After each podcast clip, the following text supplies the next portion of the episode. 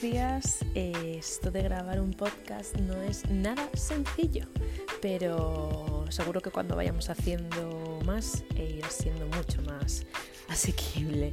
Es un poco la misma sensación que un escritor delante de un folio en blanco, ¿no? Un poco de vértigo, pero también como gustito de ver lo que puede salir, ¿no? Entonces, bueno, empiezo.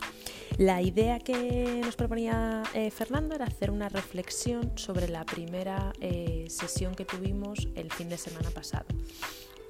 Tengo un par de reflexiones eh, que me gustaría compartir con vosotros sobre lo que me pareció la sesión del viernes y del sábado. Una de, ellas que me llevé bastante nítida era la importancia de conectar con el alumno así en letras mayúsculas. Muchas veces cuando entramos en el aula creo que llevamos la prisa con nosotros de eh, venga a sentaros, venga a entenderme, venga nos ponemos que tengo muchísimas cosas que contar, hay muchísimas cosas que hacer y venga, venga, venga. El viernes, en la sesión primera que tuvimos con, con Fernando de este módulo 2, creo que se dedicó un tiempo importante al principio a establecer y generar un espacio diferente eh, creo que la inversión de ese tiempo, utilizo bien la palabra inversión, porque no es, no es tiempo perdido, no es gastar tiempo eh, porque sí, creo que ese tiempo que se invierte en conectar con cada alumno, en tener un pequeño guiño a cada uno de ellos, eh, unos instantes dedicarle una mirada a cada uno de ellos, creo que luego revierte en lo que puede ocurrir en, el aula y donde puede llegar el proceso de aprendizaje. Y, reflexionando sobre este punto, eh, creo que no vale con simplemente decirlo, como, bueno, pues hay que dedicar un tiempo al principio de la clase a, conectar con el alumnado. Creo que es algo que se nota si es impostado, que se nota si es forzado y que tiene que tener un carácter realmente auténtico, ¿no? de que te apetece conectar con ese grupo de personas al que le das clase que, te apetece y que disfrutas realmente charlando, estableciendo esas conexiones y, disfrutando de ese, grupo. Me llevaba un poco a, pensar sobre la idea de que lo que decimos siempre, ¿no? de que los alumnos no aprenden lo que les enseñas, digamos, o lo que tú quieres enseñarles, sino que te aprenden a ti.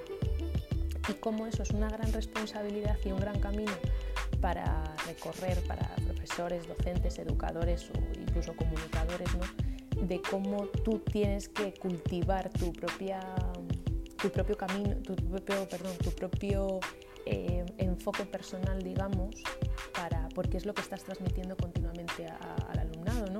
Eh, cómo yo voy a enseñar a mis alumnos a que resuelvan conflictos si resulta, si resulta que a mí me sobrepasan, cómo voy a enseñar equilibrio emocional si resulta que yo no lo tengo, cómo voy a enseñar a mis alumnos eh, una actitud positiva hacia la vida y hacia los retos si yo no lo tengo. Entonces la importancia del trabajo personal, más allá de que conozcas herramientas, estrategias eh, innovadoras como estamos viendo en, el máster, ¿no? la importancia de trabajarte tú como persona. Eh, me, hacía recordar también una charla a la que acudí de Mar Romera que decía era el típico sábado, jornada formativa hasta las 8 de la tarde y nos decía como recomendación de deberes para el día siguiente que lo mejor que podíamos hacer por nuestros alumnos era leer un buen libro, ver una película de calidad, dar un paseo por el campo y admirar el paisaje. O sea, como el que tú personalmente estés eh, más, cultivado y más eh, sano emocionalmente también repercute en lo que tus alumnos aprenderán porque te aprenderán a ti y aprenderán tu estilo de, comunicación, de, moverte y de enfrentar la, vida. Y otro de los, de los puntos que reflexionaba sobre la, la, sesión de la semana pasada es que he tenido un punto, voy a confesar, aunque no es por la noche como el típico programa de radio de confesiones, aunque sea por la mañana, eh, he tenido un punto de agobio en esta semana con el torrente de actividades que se proponían con un montón de enlaces, el Telegram, el blog, el, el Twitter, el podcast, y decía, Dios mío, qué de cosas, de cosas porque estaba interpretándolo con el patrón con ese marco mental que comentaba Fernando el, viernes, ese marco de eh, alumna antigua, entre comillas, ¿no? de tengo que hacer todos los deberes, tengo que poner un tic en todos los deberes.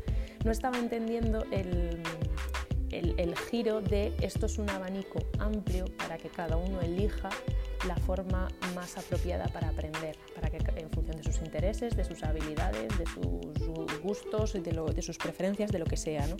Y me parecía también muy importante a la hora de llevarlo al, aula, cómo ese abrir el abanico eh, también hace practicar habilidades fundamentales para la vida, como es elegir.